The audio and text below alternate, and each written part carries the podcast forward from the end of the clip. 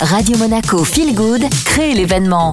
Samedi 27 janvier, une journée 100% feel good avec tous les coachs autour de Giulia Testaverde. Conférence rencontre avec Linda Posé, Sandra Veziano, Florent Favier et Charlotte Jacquet sur la psychogénéalogie, l'écologie, l'immunité, les compléments beauté.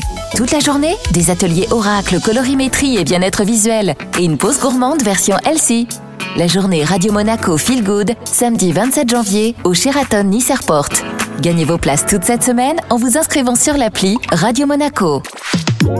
Radio Monaco, l'invité Feel Good. Et comme chaque mois, on parle astrologie. À mes côtés, Oliamel. Alors aujourd'hui, on va particulièrement s'intéresser au signe de l'ascendant. Alors petite précision, hein, c'est le signe qui se lève à l'horizon au moment de la naissance. Est-ce qu'on peut dire, Olia, que l'ascendant, au même titre que le signe astrologique qu'on connaît tous, hein, le signe de soleil et le signe de lune, ça fait partie des trois piliers qu'il faut absolument connaître quand on parle d'astrologie?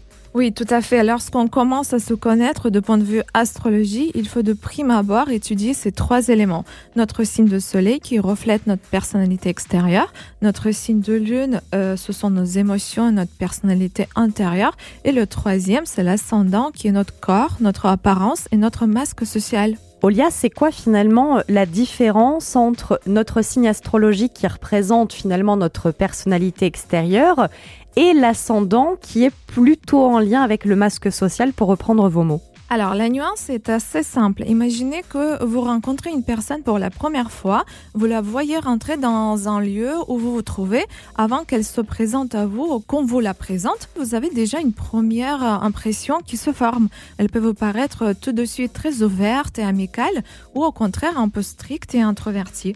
Ok, donc finalement, euh, notre ascendant détermine un petit peu comment on va être perçu par des gens qui ne nous connaissent pas et en dehors même euh, de l'humeur qu'on peut avoir sur l'instant présent. C'est vraiment ce qu'on dégage.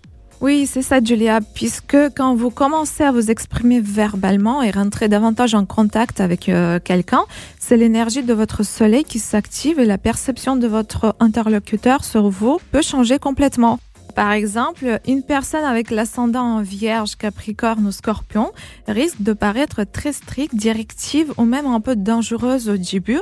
Mais si euh, son signe de soleil, par exemple, est en verso, on la découvre comme quelqu'un de très amical et facile à échanger lorsqu'on a discuté avec